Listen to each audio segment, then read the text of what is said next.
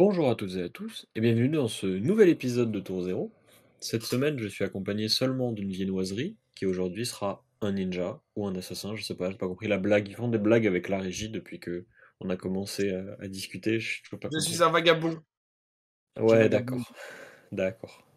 Euh, notre, notre animateur Otal étant en plein déménagement, euh, il nous rejoindra probablement la semaine prochaine, si euh, son setup le permet. Mais en attendant, on va pouvoir parler euh, d'un calling qui a eu lieu euh, ce week-end en Europe, à Anvers pour être précis, auquel euh, la viennoiserie à ma... ce côté-là, là, non l'autre, oh, j'y arrive pas, celui-là, voilà. auquel la viennoiserie a participé, il a fait un score OK, mais surtout, il y a un excellent joueur, Pablo Pintor, qui a gagné le calling avec un vieux monsieur, et du coup, le vieux monsieur et Living Legend. Mais on en reparlera après. Croissant, raconte-nous, Père Castor, raconte-nous une histoire. Tu peux nous raconter ton week-end? Oh, ça va être, euh, ça va être long. Ça, ça va, être long. une grande partie de l'épisode. Je, je Allez. maintenant. Eh ben, à tout à l'heure. Euh, euh, voilà. euh, non, bah alors. par quoi je commence? Parce que, en fait, déjà, la première chose, c'est que je j'adore ce genre d'event. Ça faisait longtemps que j'en avais pas fait un en tant que joueur. Alors, j'avais fait Saint-Nicolas, le Battle Arnold, mais c'était plus petit. Et là, vraiment, les callings, c'est un truc de fou parce que tu as genre tout le temps des side events. Tu as tout le temps entre les arbitres que je connais, les joueurs que tu connais qui viennent de Paris, d'autres endroits de la France, les casters, les machins. Tu as tout le temps des gens à voir, des trucs à faire, des gens avec qui discuter. Et c'est incroyable. Enfin, il y a une ambiance où, genre, tu fais tout le temps un truc et as tout le temps l'impression. Enfin, en tout cas, moi, j'ai tout le temps l'impression qu'il y a un truc qui se passe qui m'enrichit. Et c'est super cool comme, euh, comme, euh, comme sensation, on va dire. Donc, mmh déjà, j'étais super content, euh, ne serait-ce que de genre d'être à l'event et d'y être en tant que joueur. Parce que bah. T'apprécies ça différemment. J'aurais adoré y être aussi en tant qu'arbitre, hein, évidemment. Mais t'apprécies ça différemment quand même. Et c'était vraiment super cool.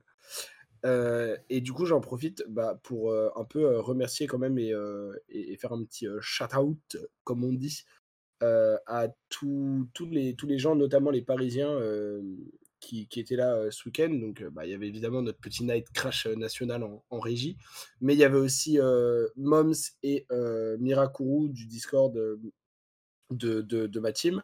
Il y avait toute l'équipe parisienne qui se reconnaîtra de, de, joueurs euh, de joueurs de joueurs Bravo, de joueurs Dash, etc. Euh, les, les, les, Pedro, les Sylvain, les Olivier, les Franck. Euh.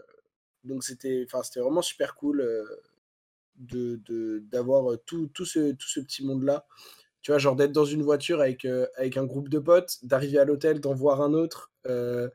Du coup, euh, tes potes, ils sont fatigués parce que bah, c'est eux qui ont conduit, c'est ceux qui l'ont permis. Donc, eux, ils vont se coucher et toi, tu restes à boire des bières avec genre ceux que tu viens de retrouver dans le, dans le lobby de l'hôtel.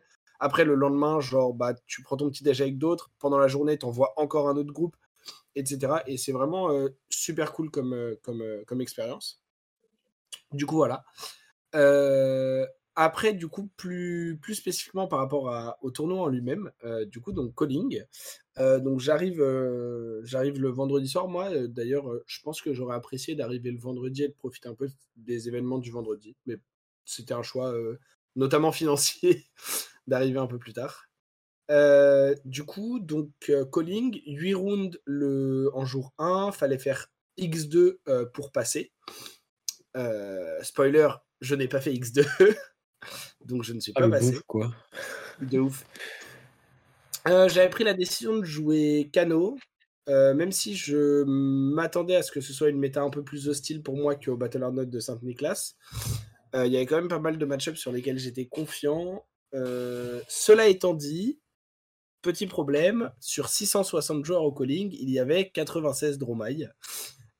Et t'en as tapé euh, ouais, on va revenir après en game par game, mais, euh, mais tu vois, ce formidable euh, j'ai joué un peu trop de Dromaille.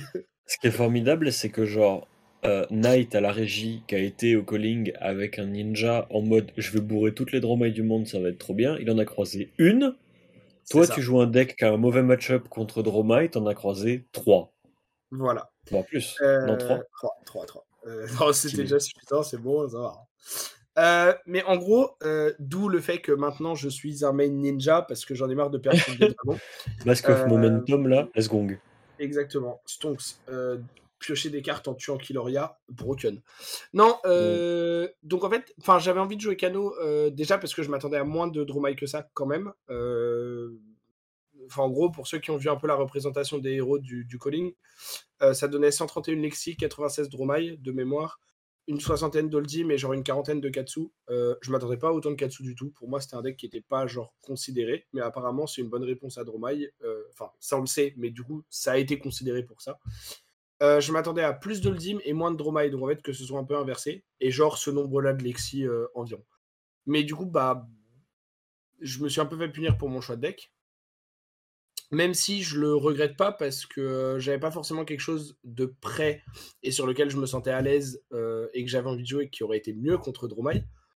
Donc, l'un dans l'autre, euh, voilà, faut que j'accepte que c'était un event où j'avais envie de, jouer un deck qui me faisait plaisir. J'avais envie de jouer Kano parce que je suis à l'aise dessus, parce que je connais mes match-ups, parce que je connais mes siding patterns et tout ça. Et, et, et du coup, let's go. Du coup, donc, round 1, je tombe contre. Euh... Attends, c'était quoi en round 1 déjà? Fuck. Je me souviens plus, je sais il est round- oublié. ah si, bah si, justement. Round 1, je tombe contre Usuri. Et euh, d'ailleurs, je le sais pas à ce moment-là, euh, évidemment, mais euh, un très bon joueur de la communauté de Munich, qui a notamment Viet Pham, si je dis pas de, de bêtises, dedans, un joueur qui a fait top 8 ou top 4 au Worlds, donc un, un très bon joueur. Je, confonds peut-être les noms, si c'est le cas, veuillez m'en excuser. Mais en tout cas, donc un bon joueur. Moi, je savais pas à ce moment-là, parce que je retiens mal les noms. Et c'est aussi le mec qui a fait finale sur Usuri en ne perdant qu'une game du tournoi avant de perdre en finale contre Pablo Pintor. Et cette game, c'était contre moi. Voilà, c'est mon petit ego boost du week-end, ma, petite satisfaction. Mais en plus, enfin là, je fais le fier, mais pendant la game, je faisais pas le fier du tout. Euh, parce que en gros, genre, euh, bah, il jouait très bien. Et il est Ouais, plutôt t'as un peu claqué des fesses, je crois, non? Genre, t'as Ouais, gagné, mais. bah, en fait. Non, je vais pas entrer dans les détails parce que sinon ça va être encore genre mille fois plus long si je le fais pour chaque game. Mais euh, il était pas loin de me tuer avant que je puisse le tuer, en gros. Parce que de toute façon, si je rentre dans les détails, il y a plein de gens qui comprendront pas forcément les, les points techniques parce que c'est. Enfin, ça demande des connaissances de match-up et tout que les gens pas forcément sur Cano, notamment, parce que bah, ils jouent pas. Oui, parce que, en vrai, c'est surtout que ces match-up, ces connaissances à la con, elles sont liées exclusivement à Cano. C'est ça. C'est des connaissances qui ne servent nulle part ailleurs, quoi. C'est ça. Euh, mais du coup, j'arrive quand même à le, le- le tuer avec une magnifique stack de double Wildfire, double Blazing. Euh, du coup, j'ai mis un peu de dégâts parce que je crois qu'il a genre AB3 le premier Wildfire, AB2 le deuxième et il a quand même pris 63. Du coup, c'était Ah sympa. Euh, voilà, donc il aurait pris un peu plus s'il n'avait pas, s'il pas AB. Euh, deuxième game, je joue contre Dorinthea qui joue AB1. Euh, un match-up que j'aime bien en Blitz, j'aime beaucoup moins en CC. euh, parce qu'en Blitz, normalement, elles peuvent pas mettre d'Oasis. En CC, elles peuvent. Et du coup, le match-up, Mhm. bah, comme beaucoup de match-up aggro avec AB1 qui peuvent jouer Oasis, c'est un peu genre, bah, je vais mettre des dégâts, puis je vais partir en combo Hellfire. Si t'as Oasis, tu gagnes. Si t'as pas Oasis, tu perds. Et il n'y a pas vraiment de counterplay d'un côté ou de l'autre au-delà de ça. Du coup, c'est un peu. Enfin, c'est le genre de game qui peut être très vite frustrante. Et hum, c'est bien tombé pour moi cette fois-ci parce que quand je suis parti, il n'avait pas Oasis, alors qu'il en jouait bien 3 dans le deck. Euh, du coup, je gagne. Euh, et là, je me dis 2-0, not bad, il y a moyen, on peut, voilà, et tout. euh. Puis là, je tombe contre Dromai. Et là, je me dis, La clim. quel enfer. Et en vrai, la game se passe d'une manière où. En fait, genre, tour 1, il me fait genre. Je sais plus ce qu'il fait, il fait un truc, tu vois, genre un vieux dragon ou un vieux Billowing Mirage qui transforme pas ou Sweeping Blow. Euh, into genre une carte en main et il fait Hypote. Et moi je fais avec Hypote sur la stack. Et en gros, il voulait garder son arsenal, je je sais pas trop pourquoi. Mais en gros, je révèle Wildfire into Chain Lightning qui me joue un sable bleu de ma main. Donc pour ceux qui connaissent pas les termes, en gros, euh, je lui mets euh, 4, puis 7, puis 5, donc je lui mets 16 dégâts, il passe à 24. Et là, je me dis, peut-être que, tu vois, c'est peut-être roll dont j'avais besoin, peut-être qu'il y a moyen que. Euh, je remets un peu de dégâts pendant mon tour, il met une ou deux cartes de sa main, et en fait, genre, Furnace dégage tellement de ressources, plus il a un Oasis, plus il a Rexy Amber, qui fait que, bah, du coup, je perds. Voilà, euh, Mmh. Stéphane. Mais j'étais j'étais vraiment pas super loin. Euh, parce que parce que je crois qu'en plus, euh, en gros, genre, sur mon tour de létal, il y a genre, j'ai une séquence qui tue si, en gros, j'ai j'ai 3 cartes sur le top de mon deck qui, si elles sont dans n'importe quel autre ordre que l'ordre dans lequel elles étaient, je gagne la game. Du coup, Mmh. un peu dommage, mais bon, voilà, c'est un match-up avec de la variance. Ça arrive, je me dis, bon, 2-1, j'ai touché ma Dromite de la journée, je peux encore. Deuxième Dromite d'affilée. Et en Aïe, plus, aïe. euh, autant le premier, alors je crois qu'il a quand même fait un relativement bon score. Euh, mais, euh, mais je connaissais pas du tout le, le- le- le joueur. Autant là, c'est Yan Zhang. Donc pour ceux qui suivent un peu le Discord Inter ou euh, les, les, les, les joueurs un peu Ou Arsenal passe. Ou parce Arsenal coup, passe, Il a fait euh, parce une vidéo une récemment avec eux. hier, ou euh, qui tout simplement connaissent bien Dromaille et les bons joueurs de Dromaille. Yan Zhang, c'est un excellent joueur, voire potentiellement parmi les, les top, top, top sur Dromaille, et, euh, et un très bon joueur tout court. Et euh, bah, quand je pars en combo Wildfire, il a scène cover. Donc pareil, en fait, genre j'ai j'ai pas de mainmise sur la game malheureusement. euh, et là, je me dis bon, 2-2, ça me casse les couilles de tomber sur deux Dromaille d'affilée. J'ai utilisé mes deux jokers, mais bon, peut-être que. Round 5, je retombe contre Dromaille. Et là, je vais, vas-y, sa mère, je vais aller faire des side events. Et euh, en fait, je pense que mon adversaire, il avait pas trop envie de la jouer parce que. Alors, déjà, je lui dis, c'est pas contre toi, mais euh, casse les couilles, parce que c'est mon troisième Dromaille d'affilée. Et après, genre, euh, il me fait euh, Oh, tu sais, moi, de toute façon, je m'en bats les couilles des games, parce que je prends un avion demain, je peux pas être là demain et tout, machin. Et je sais pas si c'est ça qui l'a fait sous-jouer ou pas, mais genre. Enfin, en gros, genre, tour 1, il pitch 2 Temailles au lieu d'en Arsenal 1. euh, et tour 3, il pitch un scène cover au lieu de l'Arsenal. Et du coup, bah, je gagne. genre, Mhm. vraiment. Enfin, vraiment, en fait, il, Ouais, il m'a dit, tiens, j'ai les trois cartes qui te counter, on va pas les jouer, on va pas les Donc, en garder. plus, c'est pas comme, c'est pas comme s'il les avait genre juste send cover quoi. Parce que les listes genre- euh, récentes, Ah. elles jouent que des, que des send cover et des respy. Ouais, non, mais. Et du coup, c'est Enfin, bref. vraiment genre. Oh, vas-y, euh, j'abandonne. Ouais, Alors non, que je joue la ultime, mais ouais, feu. C'était un peu bizarre comme feeling, du coup, et j'étais en mode bah. Ok. Je le Mhm. prends. Et donc là, je me dis 3-2, peut-être que. Et là, je suis pair contre un Holdim. Et là, je me dis, bah, Holdim, c'est un match-up que je maîtrise, qui est bien favorable pour moi et tout. Il y a moyen. Et en fait, c'est un Holdim qui a une très bonne sortie et qui m'aggro beaucoup, beaucoup, beaucoup, beaucoup. Euh, qui aussi a gagné le toss et me fait start, je crois, ce qui change euh, des choses dans le match-up aussi.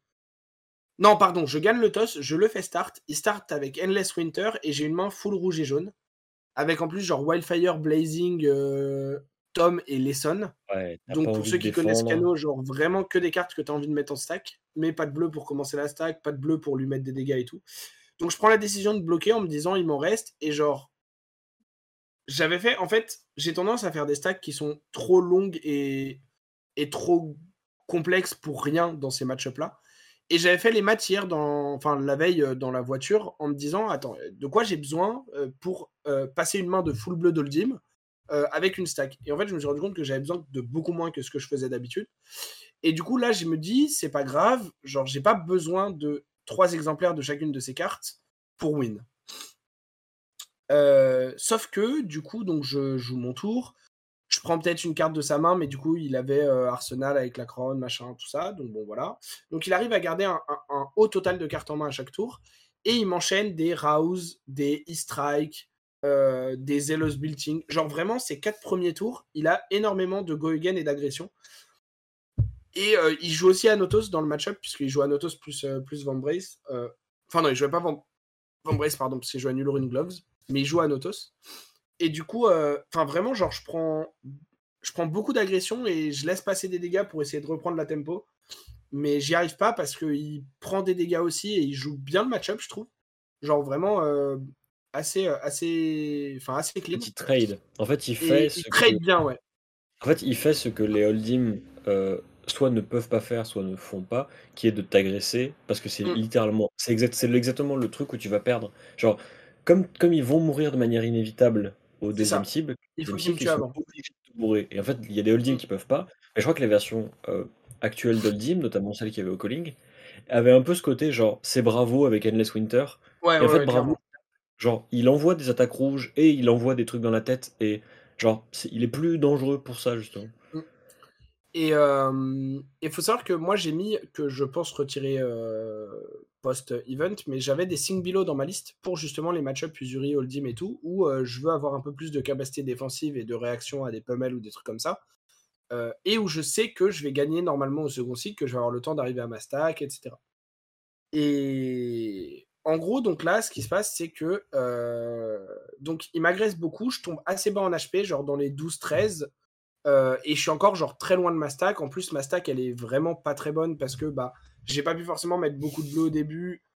Euh, du coup, j'ai dû mettre un tome dans ma main de départ. Enfin, bref, pareil, je passe les détails, mais j'ai pas une bonne stack. Genre, je suis donc je commence à être de moins en moins confiant et à me dire bah va peut-être falloir que je change comment j'aborde euh, le match-up dans cette game-là, parce que je suis pas sûr d'arriver à appliquer mon plan classique.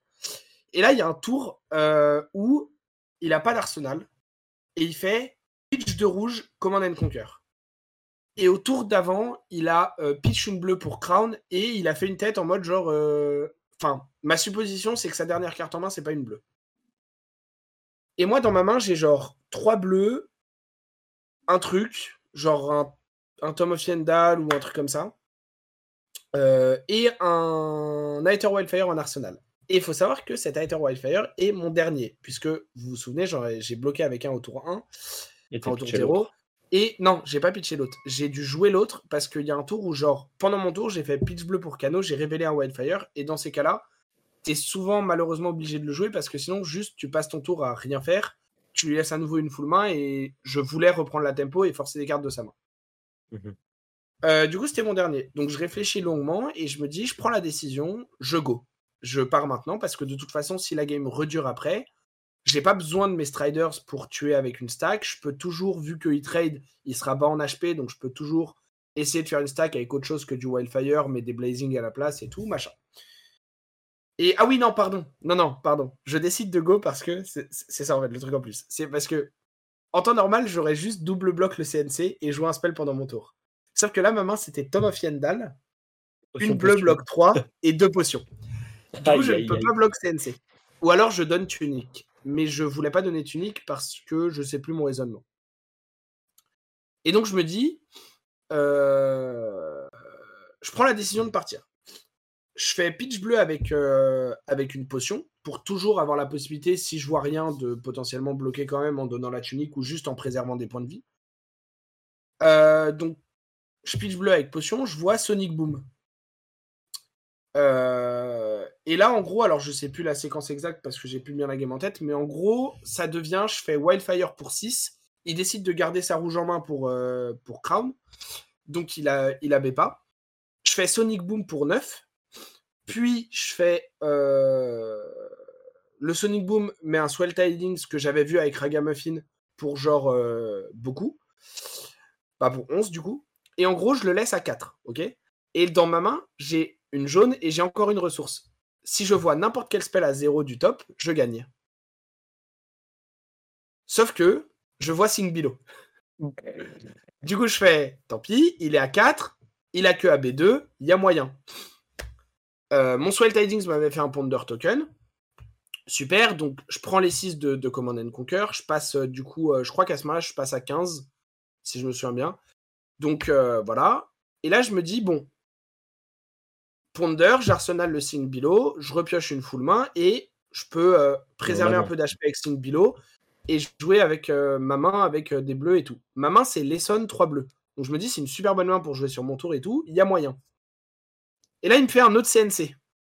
Et là, je fais, bah, je vais pas bloquer, c'est pas grave, je vais perdre la value de mon Sing Below, mais tant pis. Et je vais juste jouer ma main et je fais genre Lesson pour 4 qui lui met 2 dégâts, into une Lesson qui lui met 1 dégât, into un Blazing qui lui met un dégât. Et normalement, il ne pouvait pas euh, trop tout bloquer.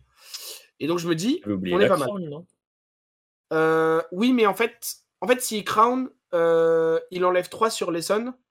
Et je peux juste genre aller chercher un tome ou un truc comme ça pour 10 plus ou genre un Hater Quickening pour 4 ou tu vois. Donc, ce qui fait que du coup ton calcul fait pas. euh, Enfin, Mon calcul fait pas forcément calcul létal. fait pas littéralement 4. Mais s'il Oui, choisit oui, d'utiliser mon la calcul crown, fait ça pas littéralement létal, mais genre, j'ai j'ai trois bleus et une Lesson, donc je me dis, je peux genre faire un tour qui va prendre beaucoup de cartes de sa main ou le létal. Hmm. Et si je prends beaucoup de cartes de sa main et que je lui enlève un ou deux points de vie, je l'étale au tour d'après. T'auras plus de facilité ouais, pour le tuer. ouais. C'est ça. Et euh, donc ce qu'il fait, c'est que. Alors déjà, il peut hitch un Heart of Yandal, donc euh, il repasse à 5. Et il pummel le CNC. Du coup, je perds mon Sing Below, je perds la value du Sing Below, je perds 10 HP, je passe à 5. Et je perds une bleue de ma main qui fait que je vais pas pouvoir faire un aussi gros tour. Du coup, je fais Lesson. Euh, je crois qu'il crown. euh, Non, parce que du coup, je crois qu'il a pas de carte en main pour crown. Euh... Enfin, pas de carte en main pour Arsenal. Enfin, bref. Il prend genre un peu de dégâts. Je fais un tome. Je pioche de bleu. Je révèle un pronosticate bleu. Je le mets. Il passe à genre. euh, Il repasse à 3, quelque chose comme ça. Et je repioche une main avec genre Blazing et 3 bleus. Un truc comme ça. Et là, il fait, euh, il fait euh, Anotos pour 4. Et je fais bah no block. Et là, il fait Pummel. Et du coup, bah je vais mourir. Et donc, je me dis, bah j'ai 3 bleus. ou même, je crois que j'avais une main 4 bleus. Et donc, je me dis, bah j'ai 3 activations de canot pour trouver un spell qui tue. Première me donne un bleu 0 cost. Deuxième me donne un bleu 0 cost. Troisième me donne Edict. Donc, je perds la game. Et le canot suivant, c'était euh, Aether Spindle rouge, qui du coup était littéralement létal. Parce qu'il n'avait pas d'arsenal, donc ça lui mettait 2. Enfin, ça lui mettait forcément Et 3. c'était- pas ta stack, on est d'accord? Non, non, c'était pas ma stack, j'avais mélangé avec les Sons et tout. non, non, c'était pas ouais. du tout ma stack. Euh, donc c'était juste, euh, c'était juste bah, unlucky. Genre unlucky sur le Sing Below, unlucky sur le follow-up CNC Pummel qui me cuck, into unlucky sur genre 3 reveals de canaux qui, qui me donnent pas un spell qui tue. Euh, donc pareil, ça arrive, j'accepte, je suis un peu dégoûté, mais je me dis. En vrai, bon, ce qui est bien, ce qui est bien, c'est que c'est pas une défaite. Enfin, genre, c'est moins une défaite liée à des erreurs que t'aurais faites. Mm. Des erreurs, genre, criantes, Ouais. tu vois. Plutôt qu'à, bah, juste ton adversaire a eu une variance qui était en sa faveur. Toi, t'as une variance qui était en ta défaveur.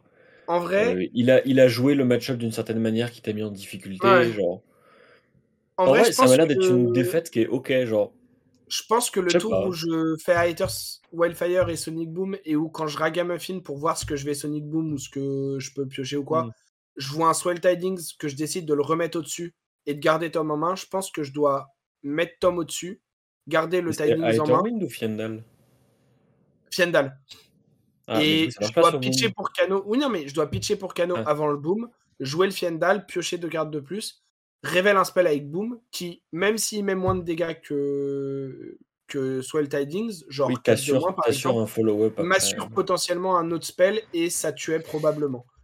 Mais t'aurais pioché Sing Below et. Et- genre, si j'avais pioché Sing Below et un autre truc, ou si le Sonic Boom avait révélé le Sing Below, euh, voilà. Donc, je, je pense que c'est une petite erreur de ma part, mais En fait, j'ai Genre, l'impression que. j'ai été j'ai très unlucky dans ton, erreur, elle est. Enfin, on peut aussi la- l'associer à l'idée que tu as euh, mis en place dès le début de la partie un plan de jeu qui, du coup, intégrait très bien les Sing Below, parce que c'est une excellente arme pour ce plan de jeu-là, qui est de préserver une carte importante, préserver tes points de vie, avancer dans ta, pi- dans ta stack et tout et tout. Et en fait, tu as été mis en difficulté parce que ton adversaire, lui, a présenté une réponse adéquate à ton plan de jeu. Ouais, ouais, ouais. Parce que si, si ton plan c'était on pionce et je te tue à la fin, ce qu'aurait fait 95% des Holdim, parce qu'ils n'ont pas les armes pour te bourrer, Mm. bah lui il a dit non, non, je vais te taper dessus en fait, parce que mon Ouais, deck est- adapté pour te taper dessus. Et du coup, Clairement. en vrai, euh, c'est, ça a ce côté genre. euh, euh, bah, il a fait ce qu'il fallait faire dans le match-up, du coup il t'a mis en difficulté assez vite, et en fait, peut-être que ce que tu aurais pu faire, c'était switch très vite sur un autre plan Mm. pour jouer bah, en fait pour jouer comme contre Bravo en fait. Les trucs Ouais, que tu disais où genre contre Bravo t'attends un peu de voir ce qu'il fait. S'il pitch tac tu pitch tac. Et Mm. genre s'il décide de jouer le tempo euh, un peu mid range genre il joue des cartes et tout bah tu le punis sur une ouverture. Ouais, non, mais c'est qu'il y a un monde où t'aurais beaucoup plus pu profiter d'opportunités sur une ouverture. Mais tu pouvais pas savoir en side down donc tu pouvais pas savoir que les Oui, et syncs puis, te et puis là, c'est aussi. Enfin, en fait, euh, plus j'en parle, plus je me remémore la game. Et je pense que même à, au moment où je pars, avant de partir, j'hésite longuement à me dire. Enfin, je suis toujours sur l'envie d'arriver à ma stack et Mm. je pense que je peux toujours y arriver. C'est juste que. Il me fait un CNC quand j'ai mon dernier Wildfire en arsenal et que je peux pas bloquer le CNC. Mm. Du coup, ça me force dans une mauvaise décision et une mauvaise situation. Et derrière, en fait, du coup, bah, je peux plus jouer pour une stack sans avoir de Wildfire, plus vraiment. Et en ayant pris genre les 6 du CNC, derrière, du coup, je prends la décision de tenter de le kill avec ma main, donc de reprendre 6 sur un CNC. Euh, il pummel, donc je passe à 5. Et là, je peux plus rien jouer du tout parce que voilà, j'ai Mm. j'ai plus du tout d'open. Bah ouais, le tempo, euh, l'arme CNC pas mal. euh, ouais. Voilà, donc, euh, donc entre guillemets, c'est comme ça. Euh, je pense que j'ai peut-être fait une, une ou deux erreurs ou plays discutables sur cette game, mais je pense avoir été principalement unlucky. Ce qui est un peu dommage parce que j'avais déjà été unlucky trois fois de suite en tombant contre des Dromailles. Euh, Ouais. du, coup, euh, du coup, voilà. Donc, euh, contrairement au Battle Arnet de Saint-Nicolas où j'avais eu de la chance sur mes pairings et tout ça, euh, là, beaucoup moins. Du coup, voilà. Je me dis quand même, à ce moment-là, en fait, j'ai plus trop envie de faire des side events. Et je me dis, il reste que deux games. Je vais essayer de les gagner pour mon ego et faire 5-3 pour être en positif. Parce que c'était mon premier calling en tant que joueur. Euh, et du coup, c'était la première fois que j'étais à ce niveau de compétition en tant que joueur. Et du coup, genre, j'avais envie de me prouver aussi un peu que genre, je pouvais être en positif malgré des trucs défavorables. Parce que en vrai, les trois games que je perds, je pense que je fais peu d'erreurs dedans, voire pas du tout, et qu'elles sont principalement, enfin, c'est en grande partie des games que genre juste je peux pas gagner. Alors après, on peut estimer que c'est à cause de mon choix de deck ou de choix de side comme le below, etc. Il y a, des trucs que j'aurais pu faire avant qui auraient pu plus m'aider pour le tournoi, évidemment. Mais dans les games, à partir du moment où je m'assois à la table avec Kano et tout, je pense que je peux pas faire grand chose de plus et que voilà, faut que j'accepte. Euh, du coup, la round d'après, c'est encore un Holdim euh, qui rejoue assez agressif, mais qui cette fois-ci, en fait, euh, bah, du coup, je m'adapte mieux et j'ai, on va pas dire plus de chance, mais moins de malchance sur mes reveals et donc je le tue. Euh, genre tour 4, je crois, parce que bah, du coup, il, il tape out euh, et genre je réponds avec Wildfire et j'ai. En fait, j'ai une, des lignes qui sont beaucoup plus fluides et beaucoup plus smooth et du coup, genre. euh, Enfin, en fait, je suis pas forcé de partir dans une situation où je suis pas confortable, mais je décide de partir dans une situation où je suis confortable et je révèle pas un random sync below du top et du coup, euh, du coup, euh, je, je win la game. Donc là, je me dis 4-3, let's go, j'essaye de win la dernière. Et euh, la dernière, je suis pair contre Senour, que, j'adore, qui, est un super joueur français, et qui joue Katsu, donc qui est en 4-3 aussi et tout, machin. Et en fait, bah, malheureusement pour lui, il a AB0.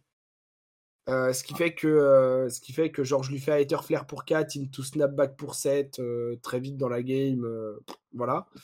Et en fait après il joue un tour et alors c'est marrant parce que du coup il fait genre pitch de rouge pour Surging Strike. Je fais moi je crois que je m'en fous donc je prends 5. Après il fait well, il fait Katsu donc discard discard. Dishonor pour aller chercher Whelming. Et à ce moment-là, il a plus de cartes en main, ok? Et il fait Whelming du stave, donc 4 go again, on it draw. Et là, je fais, est-ce que je m'envoie les couilles ou je m'envoie les couilles? Et je fais, bon, franchement, si t'as draw, c'est Bond of Ancestry, t'es fort. Et donc, genre, après avoir euh, tuto avec, euh, avec Katsu, on mélange le deck, je le cut, je prends 4, il draw, Bond of Ancestry jaune. du coup, c'était marrant. Et du coup, euh, du coup, c'était c'était assez drôle. Et du coup, genre, euh, bah, on fait euh, OK, let's go. Et du coup, bah, il peut aller chercher le Dishonor. Et donc, le Dishonor, je suis un peu obligé de le bloquer. Du coup, ça me prend entre guillemets un bah tour de non, plus pour le tuer. Si, Le Dishonor, t'étais. Bah non. si. Parce que si c'est une. Bah non, parce que Dishonor, il- ça mentionne spécifiquement Surging Strike, Descendant Gust Wave, Bonds, Dishonor. Alors, attends. Je suis Je suis à peu près sûr que. sûr. Je suis à peu près sûr que ça Ah oui, mentionne. et bah, Voilà. Donc en fait, Bah, la coup, Whelming, euh, t'avais pas et bah, du coup, de, let's de go. bloquer le Euh. Parce qu'en fait, c'était Bah, juste 4 c'est nous, si tu... c'est nous, si tu entends ça, soit tu ne le savais pas et on a appris quelque chose, euh, soit tu le savais et t'es fort bâtard. Euh, du coup, donc je bloque Dishonor en me disant Ah non, je veux garder ma Oh capacité. non, je vais perdre Voilà. Euh, je refais un spell sur mon tour, machin. J'ai un Wildfire en arsenal. tout, est, tout est super bien. voilà. Et en fait, il fait une erreur parce que du coup, sur son tour d'après, donc il met des dégâts. Et en fait, pour push un peu, il tuto un Spinning Wheel Kick avec, euh, avec euh, Katsu. Donc il le joue. Into, il joue sa dernière euh, carte en main. Genre, c'est une bleue, mais on s'en fout parce que il veut juste push deux dégâts. Et il a raison parce que de toute façon, sa bleue, elle sert pas à AB. Il a pas d'arcane barrière. Mais du coup, en fait, il se retrouve avec zéro ressources et une carte en main. Et moi, je fais, bah, du coup, maintenant, tu peux plus Oasis. Et du coup, je le tue en réponse. Et sa carte, c'était Oasis. Et en fait, du coup, je Ah. le tue. Et là, il fait, ah ouais, j'aurais dû prendre une zéro cost plutôt qu'une one cost avec Katsu. Et je fais, ouais. Alors après, à quel point ça aurait changé la game, je sais pas, parce que comme il avait pas d'AB, en fait, genre, je prenais juste un tour de plus et je refaisais des spells. Et en fait, à un moment donné, entre guillemets, même si l'Oasis respike le Wildfire, même. euh. genre, il a quand même pris trop avant. Et. Enfin, en fait. Genre. En vrai, l'absence d'AB le mettait tellement derrière qu'il aurait mais c'est ça, en par fait- perdre, euh, En fait, en- même c'était s'il enlève 4 sur. Wildfire, Wildfire met 2, Lesson met 5 et Blazing met genre 9. Et du coup, ça fait quand même genre 16 dégâts. Et le truc, c'est que 16, ça paraît peu, mais enfin, genre, je lui avais mis 11 au premier tour. Euh, into, genre, j'avais remis, je crois, euh, 5 au tour 2. Euh, donc en fait, bah, il était déjà. Enfin, genre, j'aurais été 8 off. Sauf que là, du coup, je pouvais reprendre un tour où je lui mettais des dégâts avec une full main into mon tour de Wildfire sur son tour quand il essaye de me tuer. Donc je pense que ça aurait pas fondamentalement changé la game. Parce que comme je m'attendais au respite, je serais pas parti. Donc ça m'aurait pas puni, entre guillemets, au sens genre, ah, t'es parti en combo? Bah non. Et du coup, maintenant, tu vas devoir galérer pour me tuer sans Strider, sans Arsenal, sans rien. Donc je pense que ça aurait pas fondamentalement changé la game. Mais c'est vrai que bah, pour lui, c'était un peu dommage de finir là-dessus. Mais du coup, moi, je finis en 5-3, donc je suis, très content. Euh, Malheureusement, euh, après, on, avait encore espoir que, des Français. euh, Alors, il y a quelques Français qui sont passés en jour 2, mais des Français, entre guillemets, que je connaissais, genre des Parisiens. Il y avait notamment Pedro, qui était en train de finir une game hyper longue de dash contre Uldim. Et alors, j'ai pas tout suivi, mais en gros, la game a fini au time. Et euh, son adversaire a pas souhaité concede, même s'il la perdait probablement genre deux ou trois tours plus tard. Et il a joué très vite pendant toute la game, donc ça peut se comprendre et tout. Enfin voilà, je me positionne pas ou quoi, mais du coup, Pedro finit à 5-2-1. Ce qui est hyper dommage parce que bah, c'était une game qu'il aurait vraiment pu gagner et qu'il allait gagner probablement avec euh, genre 10 minutes de plus, quoi, ou 5 minutes de plus. Et, du coup, il passe pas jour 2. Mais du coup, il a fait le Battle Arnold le lendemain et il a fait top 8. Du coup, euh, GG à lui. Et on a également euh, Mirakuru de ma team qui a fait euh, finale du Battle Arnold. Donc super content de ces résultats-là. Point eux. faible, trop fort. Exactement. Super content de ces résultats-là pour eux. Euh, moi, je voulais m'inscrire au Battle Arnold. J'ai pas pu parce que j'ai pris la décision trop tard. Il n'y avait plus de place, malheureusement. Du coup, j'ai un peu passé ma matinée à genre euh, voir euh, des gens poser des questions pour euh, à, des judges sur des trucs de, de, de, ruling, de comment gérer le fait de- d'arbitrer des événements euh, pour une boutique euh, pour laquelle on est par ailleurs employé, des trucs comme ça qui me, qui me trottaient un peu dans la tête et tout. Donc j'ai pu poser des questions, j'ai pu faire des trades, acheter des super cartes. comme ça, maintenant, je peux jouer Usuri, Dromai, Katsu, je peux tout jouer, c'est super. J'ai récupéré plein de, plein de super légendaires. Euh, et puis voilà, je me baladais un peu en regardant euh, Ah ouais, ça se passe comment le, le Battle Arnold Ah super, ah t'as ouvert des trucs de fou, ah euh, t'es en 3-0. Enfin voilà. Vraiment des trucs que j'aime bien aussi sur ce genre d'event, de juste genre chill et pas avoir de, entre guillemets, de, pression ou d'impératif d'aller à ta table pour jouer ta round et genre de, de rester tes 30 ou 40 minutes assis et de pas pouvoir aller voir ce qui se passe, etc. Machin. Et puis j'attendais aussi parce que il y avait une, euh, il y avait une possibilité que je caste une ou deux games qui au final ne s'est pas faite euh, parce qu'il y avait des gens qui étaient là pour ça et qu'il n'y avait pas besoin que, que d'autres viennent remplacer ou quoi. Du coup, c'était, c'est, très bien que j'ai pas eu besoin de le faire parce que ça voulait dire que tout se passait bien de l'autre côté. Euh, mais du coup, c'est aussi pour ça que j'avais pas forcément voulu faire de side event le matin. Et au final, j'ai décidé quand même de faire un sealed parce que j'avais envie de jouer en sealed euh, l'après-midi. Donc j'ai fait le, le Battle Arnold Rebound euh, pour essayer de farmer des ticks et, euh, et un peu d'XP. Euh, j'ai ouvert un pool dégueulasse euh, avec genre You Outsiders? Ouais du outsiders. Genre le pool était nul. Euh, je perds deux miroirs d'Usuri parce que juste, bah, ils ont des, un pool un peu meilleur que le mien et du coup, voilà. Into, j'ai un bail. Donc là, pareil, je me rebalade et tout, euh, tranquille. Je fais mes derniers petits trades parce que je sais qu'après la dernière game, on va sûrement partir vite puisqu'on a genre 4 heures de route et que les gens qui me ramènent bossent le lendemain. Et euh, je finis la dernière par un match contre Riptide que j'arrive à fatiguer dans une game que je pense jouer vraiment bien. Donc je suis assez content de cette partie-là.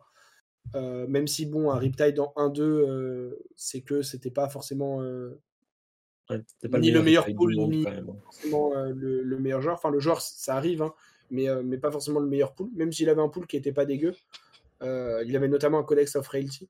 Mais, mais je pense que j'ai bien joué la game. Et du coup, voilà, j'ai fini mon event là-dessus, avec, ce petit 2-2 qui était, dont un bail, donc pas, pas super, mais voilà, c'est le jeu avec le Sealed.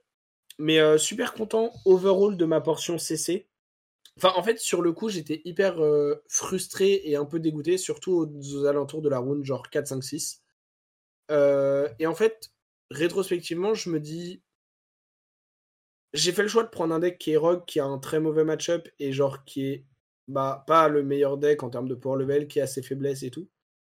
Parce que j'avais envie de jouer celui-là et que je me sentais à l'aise dessus je pense overall pas avoir fait beaucoup d'erreurs et avoir bien joué mon tournoi. Donc ça, je suis content. Et je pense que les games que je perds, bad luck. Tu subi le mauvais match-up, quoi. Et c'est ça. Et franchement, genre, je, pense que en tant que joueur, ces derniers temps, j'essaye beaucoup de me remettre en question et de me dire, ok, là j'aurais pu mieux jouer, là j'ai mal joué, là machin. Euh, et du coup, je dis pas que j'ai pas eu de luck juste pour dire, euh, oh c'est pas ma faute si j'ai perdu, c'est parce que j'ai pas eu de chance et tout, machin. Euh. non mais oh je pouvais rien y faire ou pas. Mais franchement. Non, mais tu sais, c'est ce que, c'est ce que disent tous, les, bons, grands joueurs et tout diront toujours que dans la grande performance dans un tournoi, tu as une part de, d'entraînement, de talent, de capacité et mm. tout, et tu as aussi une part de chance en fait.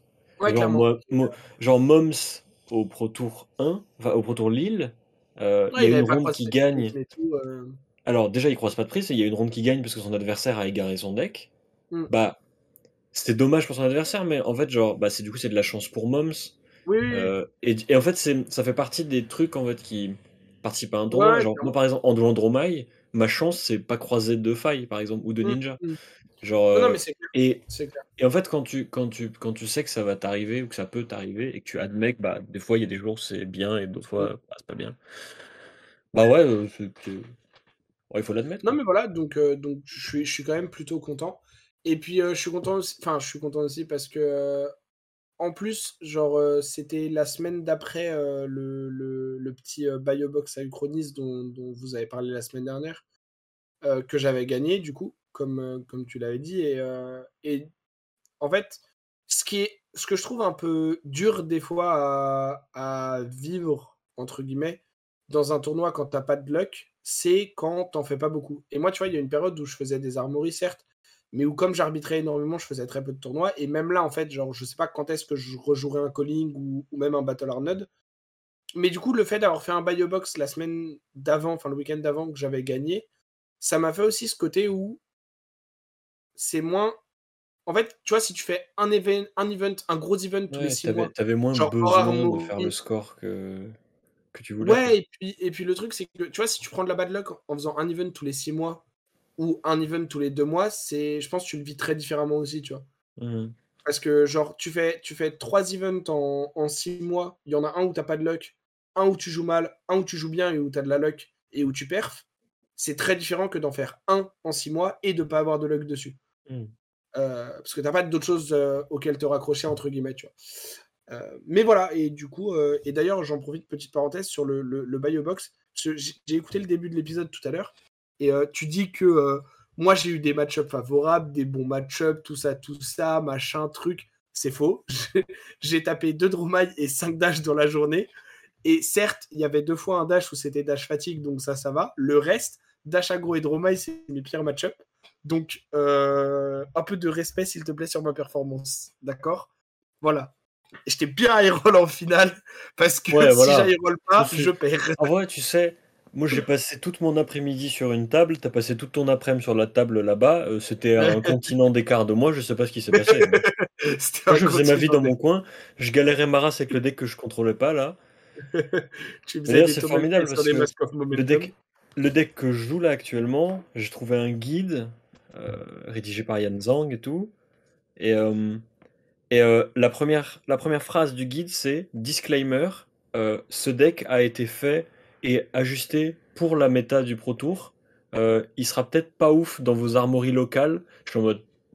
Je vais peut-être Hmm. remettre en question certains choix, du coup. Bah, sur- non, mais que je vais surtout l'adapter que, surtout que dans la vidéo, il dit lui-même euh, un truc du genre euh, Dromai, c'est pas vraiment un bon deck. En fait, il dit à un moment, genre, Dromai, c'est pas un- vraiment un bon deck, mais genre, si les gens savent jouer contre, c'est pas un bon deck, mais les gens savent pas jouer contre. Mais je- tu sais que, tu sais que j'ai un, espèce de syndrome de l'imposteur ultra bizarre avec Dromai, où en fait, beaucoup de mes victoires sont pas liées à moi qui joue mieux que mon adversaire, mais à mon adversaire qui ne sait pas quoi faire. Genre, je joue des dragons, Ouais, mon adversaire panique et il m'attaque. Et du coup, je suis en mode, ok. bah ok. Du coup, bah je vais prendre, euh, et puis je vais mettre deux tours de dragon, en fait, et puis tu vas juste plus jamais reprendre la tempo, et puis c'est gagné. joue des trucs Et, genre euh, Ouais. Mais du coup, genre, euh, outskill ton, ton adversaire. mais du coup, ouais, mais, du- mais du coup, genre, je suis en mode, bah, Vas-y, euh, tu sais, des fois, genre, je gagne avec Dromai et je suis en mode, mais est-ce que j'ai vraiment gagné ou est-ce que c'est juste mon adversaire qui a perdu? Genre, pour moi, il y a vraiment une différence entre juste l'adversaire Ouais. qui fait des erreurs et genre, il perd. Et, et moi qui gagne parce que je joue mieux, tu vois. Il y a quelques games que je gagne parce que je considère que je joue mieux ou la variance est de mon côté et tout. Mais il y en a aussi pas mal où je suis en mode, bah, c'est-à-dire que je vais pas te dire pendant la game que tu fais des erreurs monumentales, mais vas-y, après je te le dis parce que c'est, ça casse la tête, quoi. Ouais, je suis d'accord. C'est. Mais voilà. Du coup, ça conclut un peu le, le, week-end du calling. Ah, si, il y a une situation aussi. Il y a un truc qui était vraiment très drôle. Le samedi soir, donc après le calling, euh, on est parti en ville boire des bières. Parce que bon, on était quand même en Belgique, euh, entre potes et tout. Donc, on, on marche, enfin, on va manger euh, dans un fast-food. Et puis après, on marche euh, un petit quart d'heure pour aller dans le centre, trouver un bar euh, où il y a de la place pour genre 10-12 personnes et tout. Donc, C'est tellement traquenard pour moi. De mon point de vue, c'est tellement un traquenard ce genre de situation. non, non, c'était trop bien. Genre, vraiment, Moi, les, moi, les pains pas truc-là. la bonne bière, les pains de pas chers, c'était cool et tout. Vraiment, genre, super soirée, on chill bien et tout. Trop bien, tu vois. Au moment de repartir, on se fait, genre, bah, avec du coup les, les, les qui sont euh, avec nous euh, à l'hôtel. Donc, il y a Moms, il y a Adrien, il y a Mathias, il y a Franck et il y a Olivier, tu vois. Et là, on est en mode, bon, les gars, euh, 53 minutes à pied, 38 minutes en transport en commun. Donc, l'Assemblée Générale décide qu'on rentre en transport en commun. On a mis une heure et demie à rentrer parce que on a pris deux fois le tram dans le mauvais sens ou la mauvaise ligne. Et vraiment, genre, on était en mode full galère à trouver l'itinéraire. On ne comprenait rien à rien. Tout était écrit en je sais pas quelle langue. Oui, c'est- oui, en flamand, parce qu'en Ouais. vrai, c'est dans la partie flamande de la Belgique. Mais du coup, c'était super drôle. Parce Ouais, que, bah, bah, genre, euh, enfin, on a bien rigolé. Parce Ah, que vous, moins, êtes perdu à potes. Et genre, vraiment, c'est genre, on se trompe d'un truc, on descend, on retourne à un arrêt, on prend l'autre tram, on monte dans le tram, tu vois, ils ont fait, c'est bon. Tu vois, genre, Olivier, il a regardé, il est en mode, c'est bon. Et arrête à euh, Moms, il regarde sur le GPS et il fait, Bah, c'est pas bon du coup. On va pas au bon endroit là. les, les gars, les gars, on va pas dans le bon sens. Genre, non, c'est pas bon. et, euh, et du coup, voilà. Donc, c'était très drôle et ça a bien aidé aussi à décompresser la journée, Ouais. tout ça. Enfin, c'était vraiment genre. euh, co- comment expliquer? Genre, c'était hors des cartes, tu vois, et hors du tournoi. Et Mhm. c'était trop cool aussi d'avoir euh, ces moments où, genre, juste Ça là, tu rigoles, tu chill et tout. C'est trop bien. Ça là, pour moi, grande source d'angoisse. hein. Vraiment, euh, moi, tu me dis, euh, on va aller se perdre dans la ville et peut-être trouver un truc. Je suis en mode, oh là, non, je vais à l'hôtel, je dors, au secours. Mais c'est pour ça aussi, tu vois, que je me rends compte que les, les callings et ces événements-là, euh, c'est des trucs que j'apprécierais énormément si je peux avoir mon confort, que ce soit genre le pays dans lequel je suis, idéalement l'endroit où je dors et tout, parce que euh, je suis tellement angoissé par rapport à tout le reste que euh, Ouais, j'aurais ouais. du mal en fait à vivre ces événements hors du moment où je joue les cartes en fait. Et c'est pour ça que genre à Lille c'était en France, du coup ça allait parce que je connaissais euh, et on était bien entouré, tu vois. Mais mon rêve c'est qu'on ait un tournoi comme ça en région parisienne en fait. Ouais. Là ce Bah, serait. écoute, euh, les Worlds à Paris. hein. Euh, Mais non, mais ce sera pas à Paris, qu'est-ce que tu racontes toi? Mais comment ça, ce sera pas à Paris? Moi, je- Mais ce sera pas à Paris gros, t'as vu le prix d'une salle à Paris? Moi, je vous le dis, ce sera à Paris. Jamais de la vie. Après, J'en ai aucune vrai, idée, mais ce je sera dis jamais de la vie, je trouverais ça incroyable. Mais c'est pas genre en plein pendant les JO, les Worlds? Non, c'est l'année Mais non, prochaine. les JO, c'est en 2024. Ah ouais, large. Ah, rien à foutre des JO. Rien à foutre. C'est Bon, du on s'en fout du sport. Mais Du nous, coup, voilà. de- Voilà mon nous- nous, on fait du sport aussi, nous. Du sport du, sport du cerveau, là. Oui. Ah ouais, sport du Oui. cerveau. Mais du coup, euh, à moi de parler maintenant. Enfin, de parler. Allez. En vrai, on va discuter d'un truc. Parce que du coup, ce week-end, il y a eu euh, le calling avec, euh, avec des decklists intéressantes. Euh, Fab TCG a mis les decklists en ligne. Donc en vrai, euh, je pense que la, une des listes les plus intéressantes, effectivement, c'est la liste d'Uzuri qui a fait finale. qui est super stylée. Bah, en vrai, je l'ai Ouais. regardée, elle est super cool. Elle est, elle, c'est pas la liste Usuri contrat, parce qu'elle joue pas de contrat à proprement parler, mais c'est vraiment. le but du deck, c'est out value. Genre, toutes les cartes sont là pour faire de la value, et toutes les cartes sont un peu synergiques. et Genre, en vrai, je trouve ça super cool, dans l'idée. Et, euh, et surtout, euh, Pablo Pintor, qui est le premier euh, champion de Proto, bah, a gagné le calling avec le vieux monsieur, avec Oldim. Du coup, ça veut dire que Oldim a suffisamment de En points pour une demi-finale qui est sur la chaîne de l'œil d'Ophilia. Ah, mais et il est genre-. Bah, vraiment, regarde là. C'est la vidéo est dure mais une c'est- heure, C'est quoi ça comme match-up? C'est Oldim Oldim. Ultim Lexi et la game, C'est elle est masterclass incroyable. Genre, la game, elle est Après, incroyable. À Vraiment, quoi bon euh, regarder une vidéo d'une heure et demie sur un héros qui n'existe plus c'est une heure. C'est pas une heure et demie, c'est une heure. Et juste pour le plaisir du jeu, genre vraiment, la game est Ouais, je regarderai. trop bien à regarder. Genre, Mm. elle est. C'est une masterclass. Voilà. Des- les, voilà, les du deux joueurs jouent trop bien, genre, c'est trop stylé. Du coup, ce qui est super amusant, c'est qu'on va parler du fait que Oldim passe Living Legend sans Otal, alors que c'est vraiment genre un des principaux sujets de discussion d'Otal, qui est Oldim et la méta, le Living Legend et tout. Mais euh, du coup, je voulais savoir euh, qu'est-ce que tu, qu'est-ce, qu'est-ce qui va se passer d'après toi? Parce que du coup, évidemment, comme Oldim passe Living Legend et qui fait partie de ces héros qui vraiment genre façonnent les decks qui l'entourent, parce que tu es obligé d'avoir une façon de jouer particulière, un peu comme Prism à l'époque et tout, Mm. euh, un peu comme Lexi actuellement. Bah, les gens sont en mode, qu'est-ce qui va se passer maintenant qu'il est parti? Donc t'as des gens qui disent, Kano c'est le meilleur deck du monde, vas-y c'est gagné, on va jouer que ça. T'as des gens qui disent, euh, pour, en gros, il y a des gens sur Twitter, ils sont, c'est des allumés. Hein. Euh, t'as des, t'as- t'as des gens qui disent, euh, Dromai c'est finito, euh, au, au revoir parce que Holdim checkait les agros et du coup bah tous les agros vont revenir sur le devant de la scène et, et voilà. Et du coup je voulais savoir, qu'est-ce que t'en penses? Est-ce que finalement l'underdog de la méta c'est pas le Lévia, tu vois? Non. Alors, ça, déjà, je peux dire que non. Merde Euh, cela étant dit, cela étant dit, le premier point que je voudrais aborder quand même, c'est que, sauf si LSS décide de faire un ban announcement avant, le prochain est dû pour le genre 3 juillet, je crois. Ce qui signifie genre Ouais, à peine, là, vraiment même pas deux semaines avant Dust Till Down. Et du coup, ça veut dire que Holdim est légal jusqu'à pour vos RTN, pour vos armories et tout ça. Oui, oui, ça, ça de toute façon il, ça bougera pas. Et donc, bah, sauf si LSS décide de faire un ban announcement avant, il En pourrait. vrai, je trouverais, je- en vrai, je trouve que ce, je- pour moi, ce ils serait, pas je grand pense que ce chose. serait pas ouf. Enfin, mais... En fait, ils- ils- s'ils le font juste après les Road to Nationals, genre vraiment, genre dernier week-end de Road, le lundi, bam, ban surprise, on dit que Oldham est Living Legend, je trouverais ça ok. En Parce fait, que ça laisserait le temps Ouais, ouais. à je se préparer pour le reste, ça laisserait aux joueurs d'Oldham le temps de s'adapter pour les nationaux, pour Je la saison qui arrive et tout. Genre, bon, ils peuvent pas le faire pendant les Roads, parce que ça Ouais. sera vraiment un coup, un coup de pute. Mais Mm. par contre, juste après les Road to Nationals, ça me choque pas, tu vois. Dire, bah voilà, on a toute la data, et idéalement, Braillard et passe Living Legend, comme ça on en fait deux d'un coup et c'est réglé. Je suis d'accord avec ça. Le seul truc qui pourrait changer ça, c'est s'ils veulent faire un emergency ban sur Lexi. Ce qui est pas Oui. forcément une bonne idée non plus, mais ça pourrait. Enfin, s'ils veulent le faire, du coup, ils annonceraient en même temps euh, Holdim. Euh, mais mais du coup, coup, il, le donc, ferait, il le ferait quand même après. euh, il le ferait quand même après les. Vu qu'ils comment l'ont pas fait après les roads. au jour du mardi, je pense que oui, ils le feront pas. Mais bref. Euh, donc tout ça pour dire que du coup, a priori, la méta dans laquelle Holdim n'existe pas euh, sera très courte. Euh, Enfin, la méta actuelle, moins Holdim, sera très courte, avec genre zéro événement, je crois, dans cette méta, puisque l'arrivée de Dust Till Down se fera très vite après, et que comme on ne connaît vraiment rien pour le moment ou presque de cette extension, c'est très dur de projeter ce que ça signifiera. Maintenant, pour l'exercice théorique, qui peut quand même être intéressant, euh, de, en oubliant et en mettant de côté ce que Dust Till Down peut apporter et faire bouger, genre, qu'est-ce que serait la méta actuelle sans Holdim je pense que, un, effectivement, ça gatekeepait pas mal les agros. Euh, comme deck, comme tu as dit. Donc, on va peut-être voir euh, du Faille, éventuellement du Braillard revenir un peu. Euh, du Katsu aussi qui, qui, a plus de. Enfin, qui a moins de difficultés à exister.